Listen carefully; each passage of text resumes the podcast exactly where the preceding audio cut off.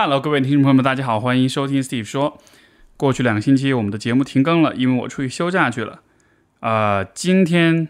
这期是单口，也不读信啊。我想跟你分享一些我在休假期间的一些思考跟一些感悟吧。因为我是一个从小就喜欢走神、做白日梦的小孩，所以呢，每当在休假的时候，这种有了很多空闲时间的时候，我就会想的更多，就会花更多时间。坐在那儿放空，然后就会想些有的没的的话题，啊，不过这一次呢，也是有一些有意思的发现。现在也是深夜时刻啊，坐在台灯面前，独自一个人对着话筒。但是我的想象是，现在我是在跟一个朋友在聊天啊。从假期归来之后，有一些精神生活上的思考发现，想要跟你分享。所以，可能我也没有很详细的规划这些节目，不像以前哈，感觉有点像讲课一样要。说一说，比如说怎么变得自信啊，这样的是一些比较有目的性的一些内容。这一期话题，我觉得更多像是一种漫谈。我会试着把我的感受跟想法以最真实、最真诚的方式表现、表达出来、分享出来。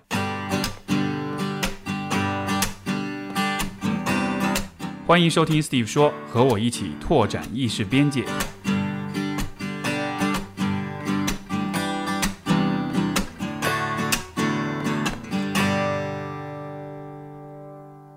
所以这一切的缘起是在休假的过程中前半部分的阶段，我发现我的情绪挺暴躁的，然后挺容易心里面有不舒服跟不满的，包括有的时候也会跟 C 总跟我的伴侣会因为各种各样的小事情就拌点嘴，闹点小脾小情绪这样的。呃，通常我不是这样的一个人，但是我发现最近的。可能半年或者一年左右吧，这样的时候越来越多，这样的情绪越来越多，以至于到了这次休假的这个过程中，我觉得好像有点积累到一个有点不那么舒服的状态了。所以这一次其实有花比较多时间去思考这一块儿，就是我为什么会有这样一个状况。一开始呢，我觉得也许是不是因为一些现实当中的一些问题，自己有些烦恼啊，然后就是说在。日常生活中去试着去寻找一些答案，但后来发现好像不是。就日常生活中好像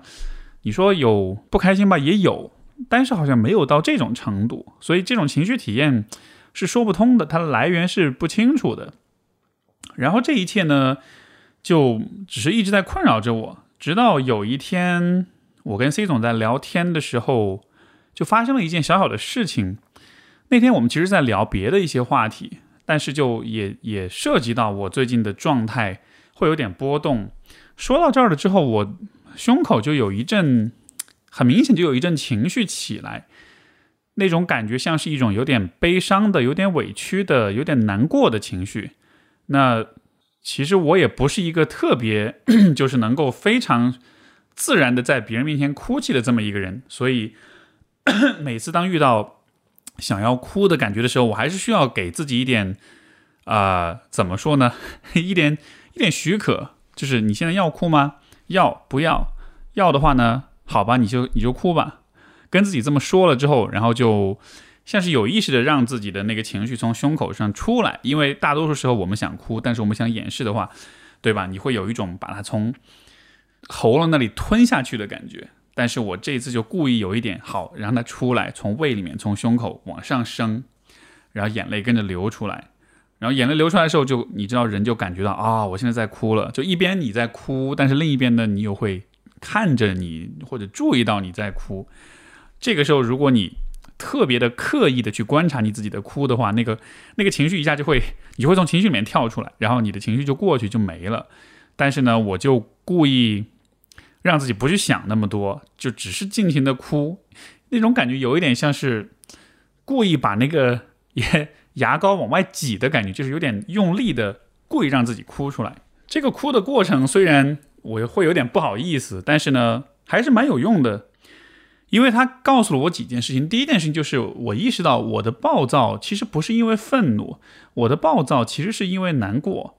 而难过的背后其实就是因为害怕。这很有趣，就是我们在表达和体验自己的情绪的时候，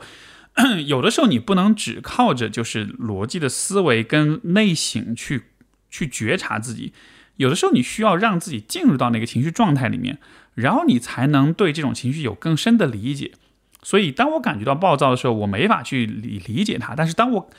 真的是生理上我的肢体进入到了在哭泣的状态的时候，就好像是那个情绪被进一步的摊开了，而摊开了之后，里面就会有更多的一些内容呈现出来。而我发现，把所有这些摊开了之后，最里面的那个内核是害怕。那我在害怕什么呢？这其实引起了我的好奇心。所以，当我情绪出来了，我哭的差不多了之后，我开始问我自己：你到底害怕的是什么？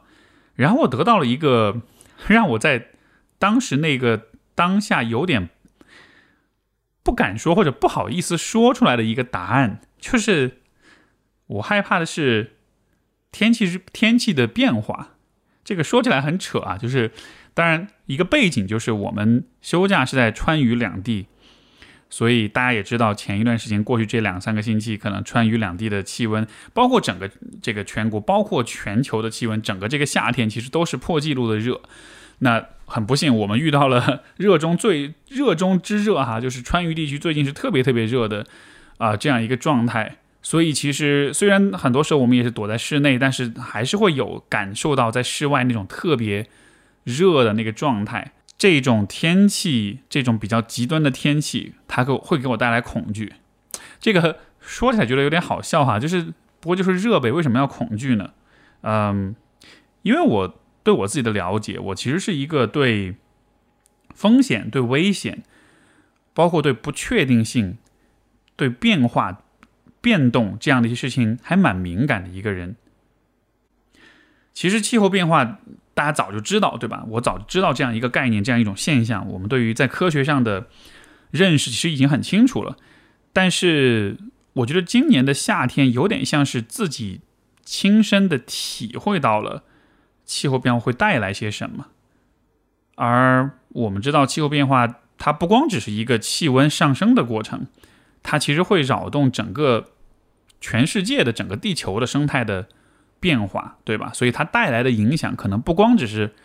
夏天变热，可能也会有冬天变冷，可能也会有极端的天气，可能也会有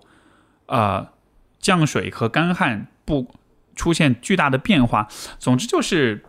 我理解整个生态系统很复杂，所以当气温上升的时候，所有的这些变量都在跟着变化。这种情况下，我们其实没办法很准确的预测到底会发生什么事情，但是可以确定的是，它一定会对。不管是每一个普通人的生活，还是农业的生产啊，能源的供给，包括从比如说国际政治、从经济这样一些更宏观的层面带来怎么样的一些影响，这些肯定都是会发生的。而当这些事情发生的时候，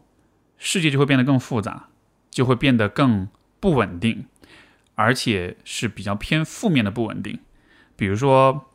最近大家也知道川渝地区。呃，能源供给的问题，对吧？四川本来是一个水电大户，但是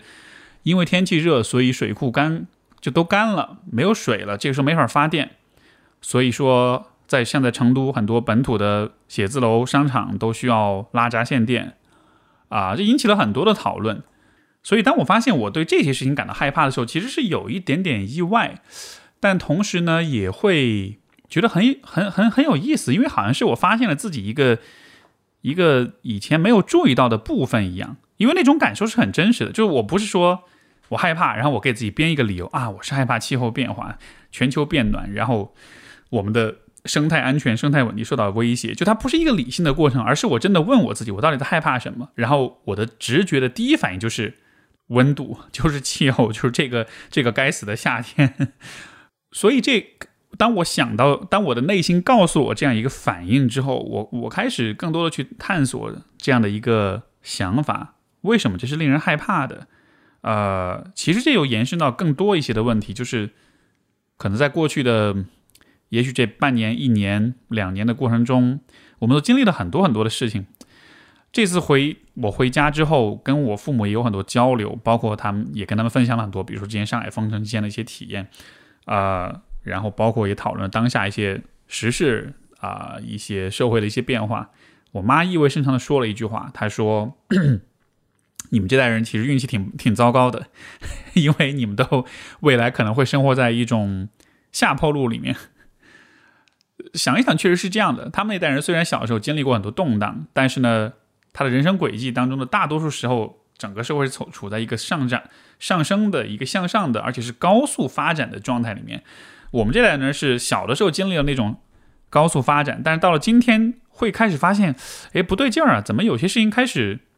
走下坡路了，对吧？不管是从宏观的经济的层面，是从嗯，比如说现在疫情的这种影响。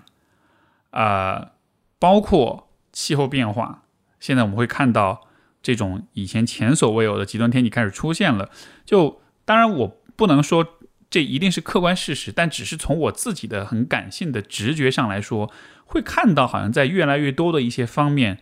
事情在变得越来越有挑战性，而且如果你说经济或者是文化、政治这些方面可能是有一些周期性的变化，可能也许也会变得更好，就 OK。如果你这样去安慰自己，也可以接受。但是气候的变化，我确实不觉得它是一个我们靠靠着运气就可以混过去的事儿，因为气候的变化确实是一直以来在逐步恶化的一个过程，因为我们知道很多。重大的改变，很多历史上的很重大重要的改变都不是一夜之间发生的，都是逐步的、缓慢的发生的。但它会发生的非常的明确，也非常的不可逆转。所以这一次就好像是以往的那种感理性的认知，这一次通过真的是身体感受到它了，然后那种温度、那种炙热、那种难以忍受、令人窒息的那种高温，然后就是我对这件事情才会有了一个很直接的。一种反应，而这个反应就是恐惧。就我也不是那种喜欢用灾难化思维去看待问题的人，因为有一些人，他们不管考虑任何事情，他都会先设想最糟糕的结果是怎么样的，然后以那个设想作为所有事情的参照。啊，我并不是这样的人，呃，但是我确实天生对于风险、对于危险是有一种。也不能说是恐惧，而是说是一种敏感，甚至在一定程度上像是一种好奇。比如小时候也喜欢读那种野外生存的书，那种书，就好像是想象着有一天如果自己要荒岛求生的时候，应该做些什么，对吧？就好像是对这些事情是有一种好奇，有一种想要去研究它的那种想法在里面。从小就这样，所以当今天看到这些事情的时候，我也会发现自己会不由自主的被这些事情所吸引。会去思考，会去想它到底意味着什么，包括在考虑在未来的这个世界会变成什么样子，在这种时候也会有很多很多的这些想象。而我觉得可能，也许过去这半年大量的这样的思考跟想象，可能就让我有了很多的焦虑、很多的不安的情绪，所以可能才逐渐的变得就是有点波动、有点暴躁。所以这是那天我跟 C 总去。我我我让自己哭，然后哭完之后我跟他去聊聊完之后我就发现哦，原来我是这样的。一开始我还有点觉得是不是有点矫情啊，就好像是这么家国情怀，这么胸怀天下，有点假。但是后来又觉得不对，但是这个确实是我很真实的感觉。就算是有人会说我很很很假，或者是很想的太大，或者是很圣母或者怎么样的，对吧？我自己也会这么说我自己。但是这个感觉确实挺真实的。那所以我的做法就是好，那我就接受。这就是我真实的感受，这确实是我看问题的方式带来的一种结论。那么好吧，如果很多事情确实是在走下坡路的话，我应该怎么想？我应该怎么看？包括我应该怎么去做选择？首先，我想到就是 Jordan Peterson 在十二法则里面一直在讲的，嗯，这个世界其实混乱、跟意外、疾病、痛苦、危险。这些事情才是常态，而和平、安宁和快乐只是少数的例外。这个想法其实我早就知道，我也一直是这样看待这个问题的。但是当当我们当我走入到这样的一种所谓的下坡路的感觉里面之后，我发现好像这样一个想法并不能非常有力的支撑我自己，因为那种情感上的那种不适的感觉还是很真实的。那。我应该怎么办呢？我应该怎么去支撑自己呢？因为确实是觉得脆弱，确实是觉得无力，然后困惑，然后不知道该做些什么。因为当下的日常生活其实真的没有什么特别大的问题，甚至我会觉得在一定程度上我是很幸运的。不管是疫情所带来的所有这些影响，嗯，经济的这种波动，包括环境的变化，所有这一切，其实我没有受到特别直接的冲击，所以确实是很幸运的。我也对此表示抱着非常感恩的一种心态。但是，我所感知到的不只是日常生活，所以我确实会感到很困扰，也会很无力。接下来，我对自己的一个给自己的一个想法就是，如果这一切让你很痛苦，让你很困扰的话，那么是不是同时也意味着你其实很在乎他？这其实也是我在心理咨询里面经常跟来访者会讨论问题的一个会用使用的一个角度，就是哪怕是再糟糕的情绪，再痛苦跟无助的那种感受，它那种悲伤也好，它出来了，它很强烈，这种强烈的情感程度，它本身或许就表明了你的在意程度。如果不是很重要的事情，你不会这么的在意，也不会有这么多强烈的反应。其实，当一个人这么去。理解自己的情绪的时候，是一个还蛮好的、蛮有建设性的方式，因为这可以立刻让你知道重点在哪里。就是因为这世界上有那么多你可以关注的事情，但是唯独这件事情，对吧，会让你感到很难受、很担忧、很痛苦。所以我立刻就意识到，好像真的是，好像气候变化这件事情，或者说任何会让我们的未来、会让我们的生活变得危险或者不稳定的事情，我都是很担忧的。这可能是因为我会为我自己担忧，我会为我身边所在意的人担忧，包括可能我的那个同理心的泡泡其实扩扩散的很大，它也囊括了很多很多的人，比如说所有的听众，甚至是真的就是天下所有的人。我不确定我是否真的有这么大的这种博爱精神啊，但是就当想到有很多的人会因此受到影响的时候，我觉得还是心里还是会非常的难受的，所以。可能这也意味着，就是大家的这种幸福跟美好的生活，这对我来说是一个还蛮重要的事情吧。所以这样一些思考留在我脑海里，然后呢，休假就继续了。接下来呢，有一个挺有意思的体验，啊，我跟 C 总还有他的家里面很多亲戚，我们过去这几天一直在这个重庆的大山里面，山川之间的河流里下河游泳。啊，这是一个非常好玩的体验，尤其今天就是最近天气这么热，从那种炙热的空气里面跳入到清澈又冰凉的河水里面的时候，真是一个特别享受的一个过程。天气也很好啊，蓝天，所有的山都是绿色的，围绕在你周围。然后，呃，我们去到了一个被河流冲刷出来的一个一片大水塘那里，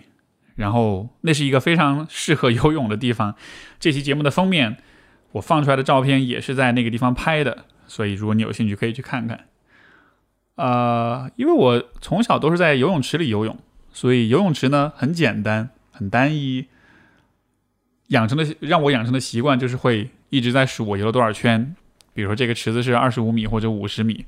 所以十圈就是两百五十米，二十圈就是五百米，会给自己定目标。就游泳这个事儿变得特别的机械。但是在当你在河里游泳的时候，这件事就会变得非常的丰富跟多彩，因为河水有河流的变化，以及周围的环境也是不单一的，以及河，呃，它的水不像游泳池里面你能一下子看到底，所以有的时候很清澈，有的时候又深不见底，所以在游的过程中，你就不会那么的专注在游泳本身上面，而是会把自己的感官都打开。就好像是你会和水，你会和自然有更多的互动一样，所以那很有趣。我在这个过程中也很放松，再加上前两天的这种情绪的宣泄之后，好像整个人的状态就变得还蛮轻盈的。然后，在这个某一个河边的某一个地方，有一些大石头，那个地方呢刚好也是河水比较湍急的地方。我使劲的游过去之后，就爬到大石头上坐在那儿。离人群有点远的地方，但是那个地方刚好它的风景还不错，我就爬到石头上坐在那儿，呃，两只脚泡在水这个河水里面，然后呢，感受着那个河边的那种风吹着我的脸，虽然是热风，但是吹着我的脸，然后坐在凹凸不平的石头上面，然后就开始进入了神游的状态，然后。当然，在这个神游的状态里，我自然而然就会开始继续的去想前两天所想的这些问题。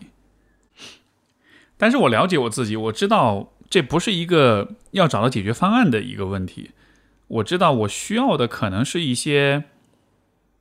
想法，是一些大的方向。所以在这个神游的过程中，我开始注意到，我开始想一个很奇怪的问题，就是为什么这些大山和这条河放在一起会这么美，会让我这么的放松跟舒服？呃，因为在游泳前几之前的呃一两个小时，我们去看了一个溶洞。大家也知道，如果你去看过那种溶洞、那种喀斯特地形里面所产生的溶洞的话，就它的它是非常的诡异，但也非常的美轮美奂的。因为这种岩石当中的碳酸碳酸钙被水和空气腐蚀了之后，形成的那种很古怪的、很诡异的，但是却有 就是确实很有美感的那种那种钟乳石的样子，呃，这让我觉得非常有意思。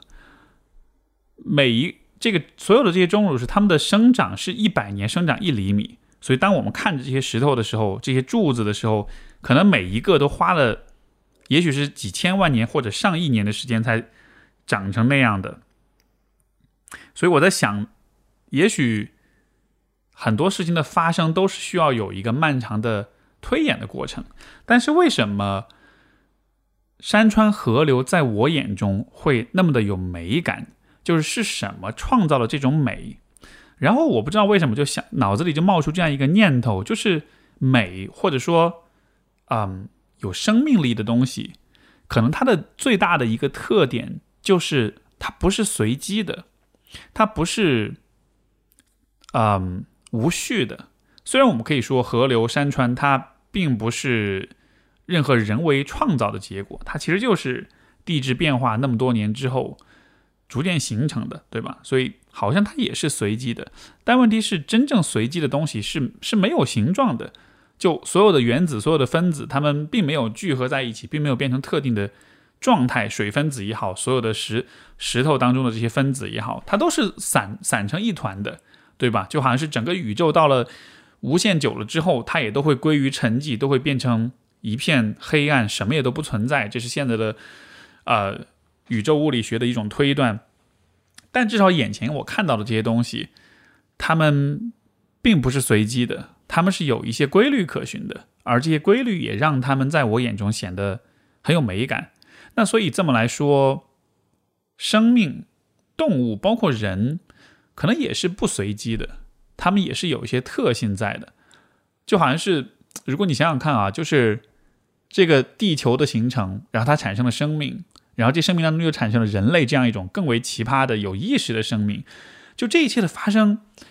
我我我我不确定这是不是所谓的上帝之手的安排吧。但是我们从一个比较无神论的角度去去讨论，就是这些发生它都是以很多很多的因果关系叠加的结果，对吧？因为有了大爆炸，所以有了宇宙；因为有了宇宙，所以有了很多的各种各样的物质；而因为有了这些物质，在宇宙当。就是在这个茫茫宇宙当中某一个特定的点上的聚合、巧合，不管是不是巧合吧，它们聚合在一起，形成了地球，形成了水，形成了生命，最终形成了我。所以，就是我这个人其实是一个非常不偶然的结果。它也是偶然，但它真的又很不偶然，或者它又很不随机。它包含了很多很多的前因后果。一环扣一环，到了最后，到了我这里，形成我这样的一个存在，包括我所有的语言、思考、所有的想法、所有的情感，就是想想看，其实这一切的发生都是你很难说它是一个随机事件，对吧？因为宇宙当中没有现在我们现迄今为止的知识告诉我们，没有其他地方发生过这样的事情。所以，如果沿着这个想这个思路想下去，那么也许人来到这个世界上，这也是它的意义所在。就是我们自己的存在是不随机的，是不普通的，是是有一些、有些、有些意思的，是有一些独特之处的。所以，我们生活在这个世界上，也许我们要做的事情就是去创造更多的不一般的、不随机的东西。因为好像这样子，我们才这个说法有点奇怪，就这样子，我们才对得起自己的存在一样。对吧？因为我们自己是不随机的，我们之前的因果关系链有那么多的链条，有那么那么多的无穷无尽的那么那么多的关联在里面，一步一步的推演到了我们这里。如果我什么也不做，我不让我自己身上所存在的这些因果关系继续的去发展，继续的创造出更多的因果关系的话，就好像是这似乎是不那么顺应啊宇宙之道的吧？就你看，这就是我有的时候会想的想问题的方式啊，想的很飞，然后想的非常的天马行空，也没有什么逻辑，但是就好像是一种直觉的感受，所以好像我得出了一个发现，就是也许我们需要做的就是去创造很多的事情。所以想到这里之后，又又我又联系到另外一个事情，也想跟大家分享，就是前段时间我从 YouTube 上搬运了一个视频，而且我很喜欢这个视频，所以说我还专门把它的字幕翻译成了中文。呃，因为是刚出的一个视频，来自一个我很喜欢的频道，叫做 Like Stories of Old，它是它是通过讲电影来讲人性的。呃，刚出，所以确实看了一下，没有其他的字幕组做过这个翻译，所以我就把它做成了啊翻译版，放到了 B 站上。链接我也会放在节目的简介里面，如果你有兴趣可以去看看。我为什么很喜欢这个视频呢？是因为它其实是在解析之前我们聊过一部电影，就是《瞬息全瞬息全宇宙》啊，杨紫琼主演的那部啊有关多元宇宙的电影。它其中就讲到为什么这些年很多电影都在拿多元宇宙、拿原就是拿这个啊平行现实这样一些概念在啊拍片子。他说，其实今天的大众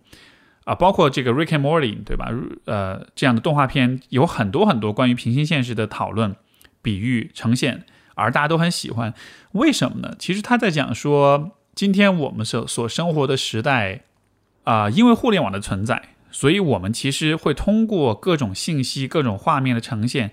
看到很多很多个理论上的平行宇宙。就是我作为一个人，我的人生要走向哪里，我应该活成什么样子？我可以看到世界各地很多很多人，他们活成了什么样子？所以我在看到他们的时候，我好像就看到了我所面对的不同的可能性。对吧？你看，比如说在互联网出现之前，比如说你生活在一个相对封闭的地方，你需要做什么样的人？你的上一辈他们在山上放羊，你你这辈子你也在山上放羊，你不会有其他的想象，因为你看不见。但是，一旦当我们通过互联网看见了所有的可能性之后，我们好像就看见了所有的平行现实。而这种看见看上去好像是给我们了很多的自由，但其实自由并不是令人轻松的，因为自由意味着。负担意味着重负，意味着我们现在开始需要做选择。我们到底要选择哪去让哪一个平行宇宙变成现实？而，嗯，在所有的这种平行宇宙的电影里，我们都能看到一个小小的选择会带来很大的差异，而一个又一个的选择叠加起来，就会让你进入到完全不同的一个世界当中。所以，这种所谓的自由看上去好像很爽，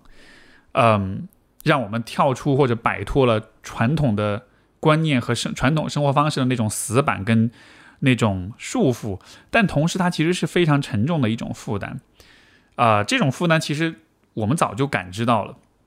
比如说弗洛姆以前也写过哈，这个《Escape from Freedom》逃离自由这本书早就讲过，宗教改革之后人们开始需要自己为自己负责了。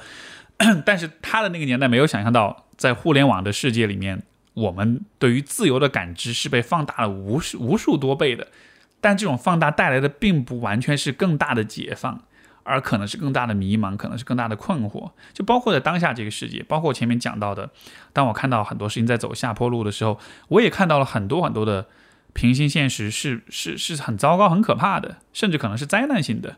那这种时候面临的更大的挑战就是，我要做些什么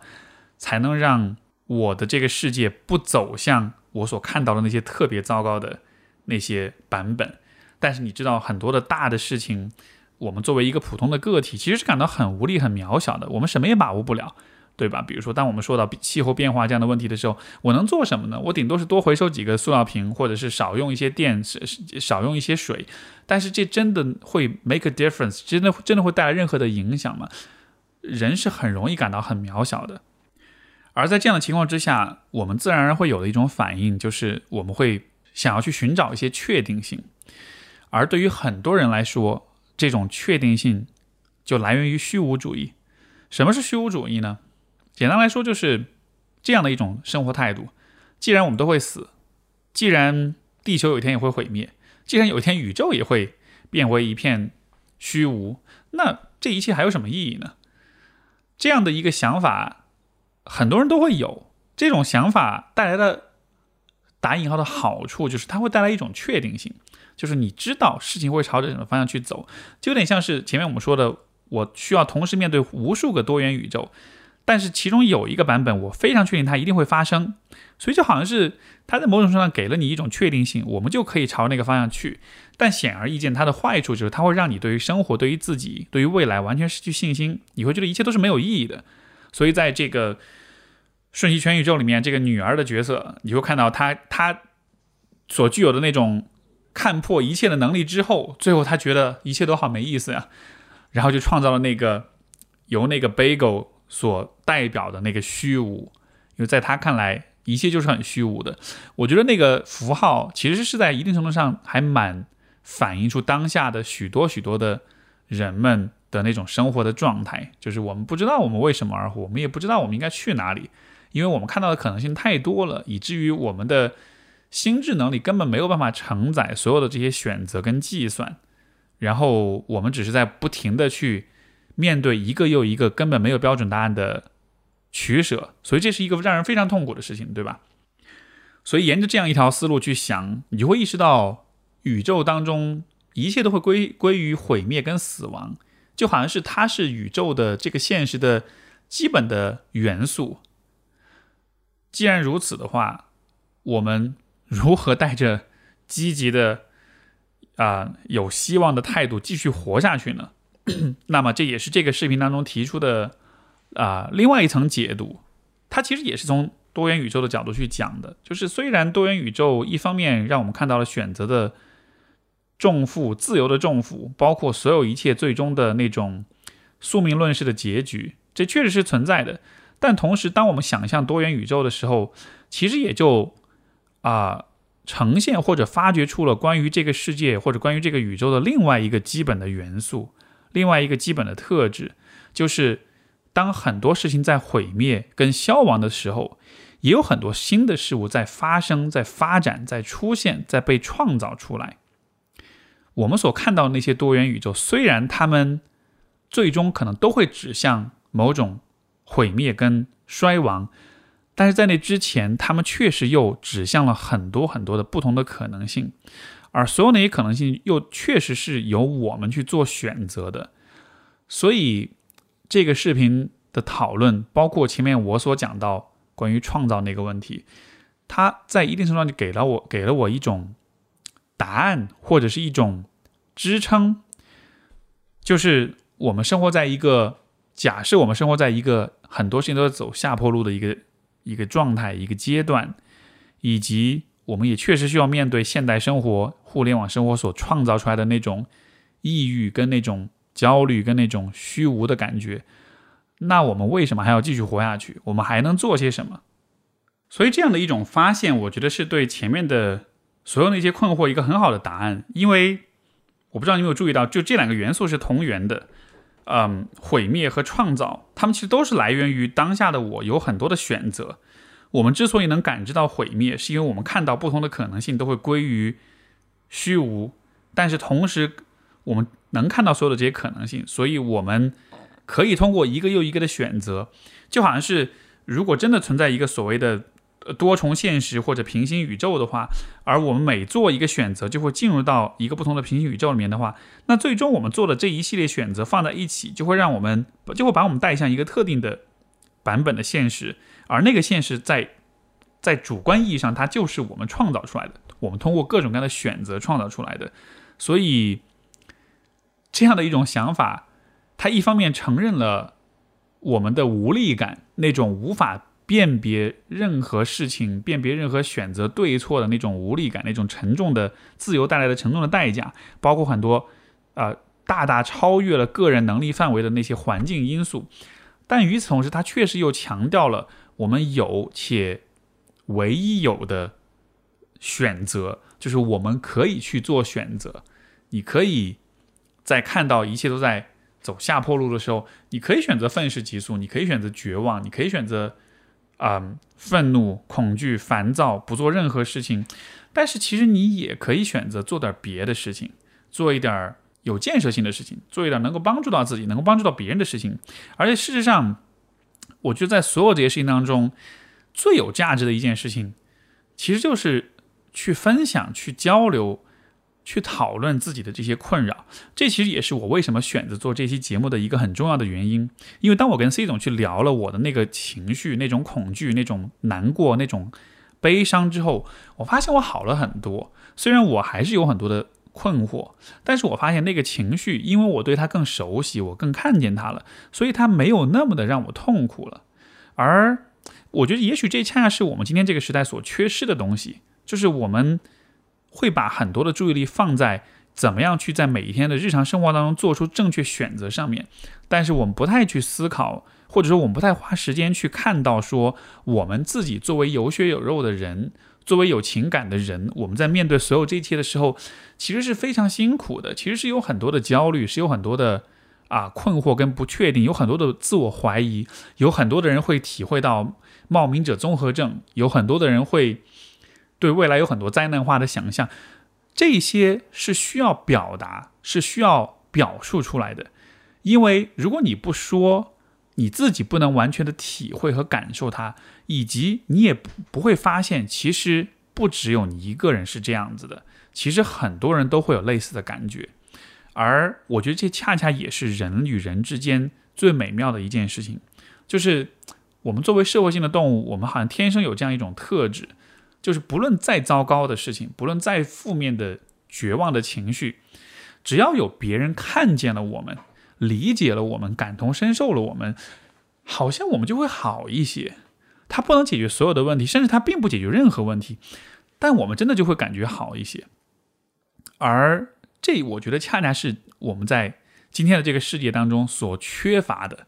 就是这种情感上的、体验上的这种共识。因为今天的每一个人都生活在一个完全……呃，我不能说每一个人啊，我们缩小一下范围。在生活在大城市里面的啊，互联网，在 在互联网世界长大的年轻人们，我们习惯了在互联网上拥有一个完全属于自己的世界，但这个世界其实跟身边的人或者跟世界上的很多人都没有太多的共识。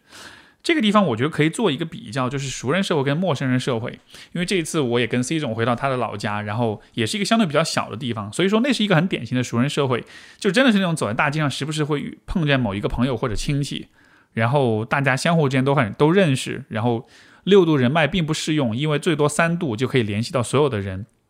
所以那样的一个世界，可能对于很多生活在大城市里面的这种高度原子化、个体化的朋友们来说，可能是不太能。想象也不太能理解的，就比如说以前大家都很讨厌九州文化，觉得那是一个啊传统文化的那种那种那种遗遗留下的那种恶习，对吧？但是我倒是觉得，其实如果生活在一个熟人社会里面的话，这样的一些传统它是有它的啊来源和它的价值所在的。我虽然不完全肯定它，但我我也不完全否定它。好，那么今天我们如果说城市里面的个体都生活在所谓的陌生人社会的话，其实我又会提出一个不同的想法，因为我们喜欢把熟人社会跟陌生社会对立起来，就好像是小地方是熟人社会，大城市是陌生人社会，对吧？今天很典型的一种看法。但我反而觉得，其实并不是这样的。在城市，在现代化的都市里面生活的人们，其实并不生活在一个完全意义上的陌生人社会里面。为什么这么说呢？因为有互联网，互联网让我们。就是互联网跨越了物理距离，让我们和很多很多其他的人之间依然会有很紧密的联系，甚至在某些程度上，它对于我们生活的那种渗透，是比熟人社会里面的渗透还要强的。比如说，在熟人社会里面，你跟很多邻居都认识，你们相互之间都能够看见彼此对方到底在做些什么，对吧？每天谁出门了，每天谁买了什么。但是问题是，朋友圈不也是一样的道理吗？我们每天也在告诉。朋友圈里面的人们，我们今天吃了什么，喝了什么，去哪里玩了，对吧？就是形式上我们在物理上没有产生跟他人的互动，但是我们通过互联网跟很多人依然联系在一起，所以我会觉得并不存在所谓真正意义上的陌生人社会，因为即使在陌生人社会里面的话，我们依然跟别人是以熟人社会的那种紧密程度在联系，而这是因为人本身是是社会性的动物，所以不管我们的技术。和社会社会组织结构如何发展，但是人的情感是一样的，我们还是想要自然而想去和别人连接。只是呢，熟人社会我们通过放弃自己的个人边界，去和别人做很紧密的物理上的附近性在附近性的层面去做连接，但是在大城市里面，我们通过技术化的电子化的手段去和别人做连接，但是这里面的区别就在于熟人社会的互动方式当中是有一些伦理的底线的，我们可以做什么，我们不能做什么，我们应该对每一个人都保持尊敬，保持一定的克制跟耐心，哪怕出出现矛盾跟冲突，哪怕你看这个人不顺眼，对吧？为什么这么做呢？因为我们共享这样一个社会网络，我们共享这样一个环境，我们有很多共同的东西要去维护。所以，当我们有共识，当我们有共同的共享的东西要去维护的时候，我们自然而然就会保持克制，我们也会比较看重面子，比较看重关系，比较看重跟所有人的和谐相处，在意他人的看法。今天的很独立的个体化的人们会有点不喜欢这种方式，会觉得这很传统，觉得这很落后。就好像是我们更需要的是那种自由，是那种个人边界的那种树立。我觉得某种程度上，我对这件事情有了一些不同的想法。其实以前作为咨询师，尤其我还是确实很强调个体化，确实很强调一个人有自己的边界。但是我们如果把这件事情放在比如说互联网的世界里面去看的话，你会发现，我们刚才说了，人与人之间的联系依然是像熟人社会那样很紧密。但是相比之下，互联网上的社会却没有熟人社会当中的那种同等程度的伦理上的约束跟自律，所以结果就是我们对彼此在网上对陌生人、陌生的网友、匿名的网友，其实非常的冷酷，非常的可以说是残酷吧。就好像是情感上我们依然想要去和别人连接，但是因为我们连接的方式让我们觉得我和他人没有太多的共识，所以这样一个情况之下，你可以和任何一个。跟你观点不同的人成为敌人，然后你可以把他骂得体无完肤，可以把他否定到，就是完全去人性化。呃，而这恰恰是我觉得我们在当下的都市生活里面所缺的，就是就是共识，就是大家有一些共享的东西。而回到前面的那一个点，我觉得这恰恰也是我们在当下这种。不管是迷茫、是困惑、是虚无的这种状态之下，我们能做的事情就是我们应该创造更多的共识，而这个共识就是来源于我们需要看见，不光是你自己，而每一个人，许多许多的人都感受到了下坡路，都感受到了无力，都感受到了对于环境变化的担忧和恐惧，都感受到了对很多事情的各种各样的情感。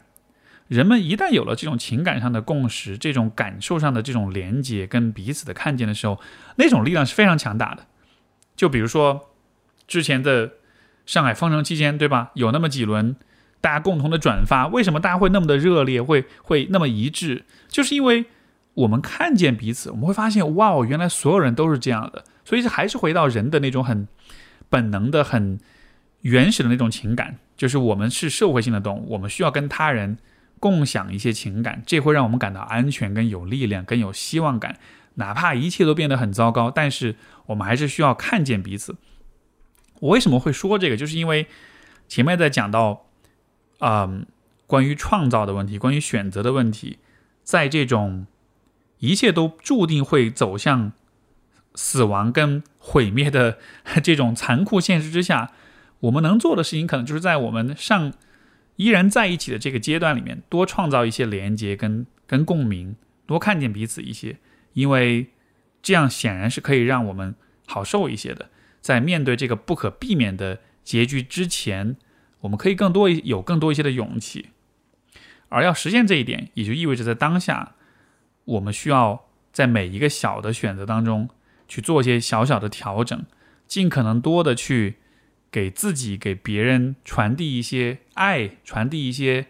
温暖，传递一些正向的东西，不管是给你认识的人还是不认识的人。而我知道要做到这点其实很不容易。就有的时候你自己很不开心，你自己生活中有很多的烦恼，然后你看到别人之后，可能那个人也跟你没有什么太多的利益关系，或者说他也帮不了你，或者说你也不在乎他，对吧？这个时候，尤其如果又是大家观点不一致的时候，或者有一些矛盾冲突，这个时候你很容易就觉得。啊，去你的！我不想关心你，我不想在意你，我不在乎你是什么样的人。嗯，我去应对这种倾向，因为我自己也会这样。我去应对这种倾向的一个小小的经验，也可以分享给你。就是，如果你对一个人感到不耐烦，或者说如果你担心你自己会对某些人冷漠的时候，也许你可以这样想，就是不管这个人在你面前呈现出什么样的样子，我们知道的一个事实就是人生是很是很辛苦，是很艰难的。每一个人也都是很孤独的，每一个人也都是很渴望得到他人的接纳、跟拥抱、跟安抚的。所有人都是这样，这个世界上没有任何一个人可以逃脱这样一个规律。而既然这是所有人的共识的话，当我看到任何一个人，不管我跟他熟与不熟，我都可以想象，其实当今天这个人来到这个地方，来到我的面前，来到我们的人群当中的时候，他也带着很多他自己的恐惧跟担忧，他其实也是孤独的。他在欢声笑语和逐笑颜开的这种面具之下，他可能也会有很多他自己没有人能看见、没有人能理解的部分。所以其实他也蛮可怜的，所以其实每个人都挺可怜的，我们只是掩饰了自己而已。但其实，如果你真的在嗯底层的逻辑上理解这一点的话，就是每一个人都像是在这个宇宙茫茫宇宙当中一个瑟瑟发抖的裸猿，一个 naked ape，对吧？一个赤裸的一个一个猴子，然后渴望着能有一个奶瓶，渴望着能有。一个哪怕是一个假的洋娃娃，但至少能够抱住它，这样子就能让自己感到温暖，感到一点安全。其实大家最终需要的无非都是这样一些东西。所以，当然这不是要去，呃，就是去看低别人，去瞧不起别人，只是说我们考虑到人最人性最本质、最深处的地方，其实就是人生皆苦的话，这样子还蛮能激发我们对所有人的那种关怀的。而这种关怀，其实最终就形成了一种叫做慈悲的东西。而慈悲并不是要把你放在比别人更高明、更高尚的位置上，慈悲只是非常真实、非常坦诚的看见，每个人都是孤独的活着的。我们和他人的来往都是在给予彼此那种安抚、跟回应、跟看见。就哪怕是大家一只是一出去玩儿，只只是一些酒肉朋友，只是一些不那么深交的一些一些伙伴，但是其实每一个人内心深处都是带着一些。不被看见、不被重视的时候的那种担忧跟恐惧的，所以这就是我觉得我们能够做的选择，就是在即便在所有的一切事情都真的啊在走下坡路的情况之下，我们可以选择去考虑到所有人的艰难的生存现状，我们可以去分享、去讨论、去试着表达这些感受。如果表达出来了，大家都都有共鸣，那就太棒了。就算是没有共鸣，但至少。也可以试着去表达，因为哪怕一百个人里面有一个人能够有这样子的共鸣的话，那就够了。那这这一个人可能就是最需要被看见的那一个，而你做的这一件事情，也许就会在无数的平行宇宙当中，会让我们稍微更靠近一点，更就是更多一点点的靠近那个相对美好的那一个部分，对吧？我们假设这个世界上有一百个人。如果这一百个人都变得很开心的话，我们的事情就会走向最美好的那一面的话，我虽然只能影响到身边的五个人，但是哪怕是这五个人，他们变得更开心一点，我我的未来，我所处的这个现实走向更好的一个版本的那种概率也会稍微增加一点点。所以哪怕是这么一点点的概率，也是值得去选择的，因为我们前面所说了。每一个选择叠加起来，所有的因果关系放在一起，到了最后，它就会产生很巨大的改变。所以这样去想的话，我觉得这也算是一种呃，给自己建立起来的一种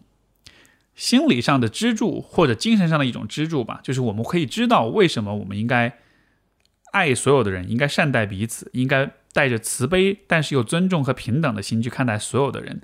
因为 这个说起来很有趣啊，就是我们。时刻都在选择世界要变成什么样子，但其实你也不需要考虑所有的可能性，你也不需要做那么多的计算，你也不需要去想哪一个才是对的。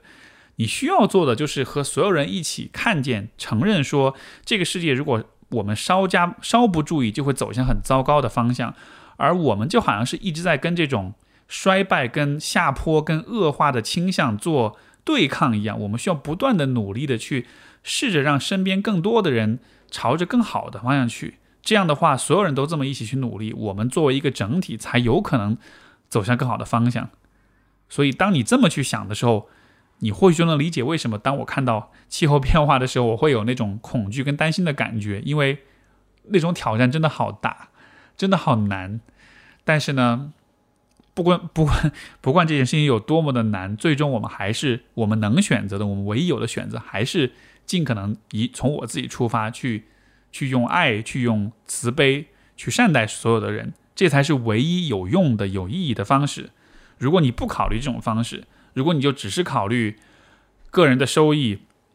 只是从自私的自利的角度去做做所有的判断的话，那确实就没有什么意义了。因为就算你挣再多的钱，就算你有再大的房子、再好的车，到了最后，当气候变化毁灭整个地球，呃，不一定毁灭了，但就是当当所有的生活都很痛苦的时候，对吧？当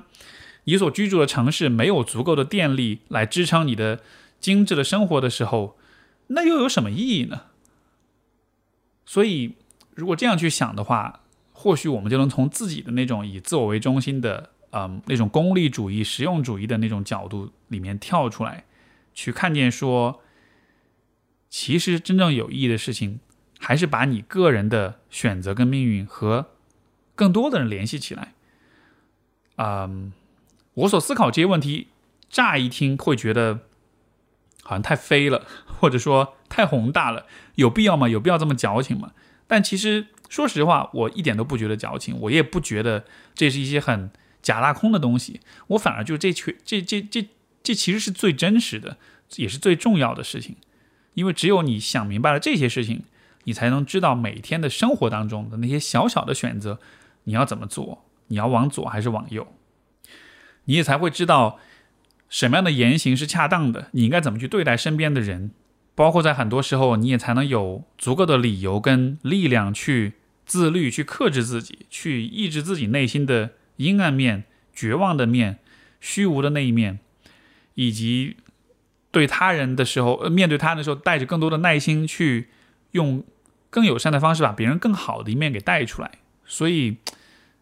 这可能就是我在这一次的啊休假当中所想的一些东西吧。说实话，有些东西也不是特别特别的新哈，以前也聊过，也想过。但是呢，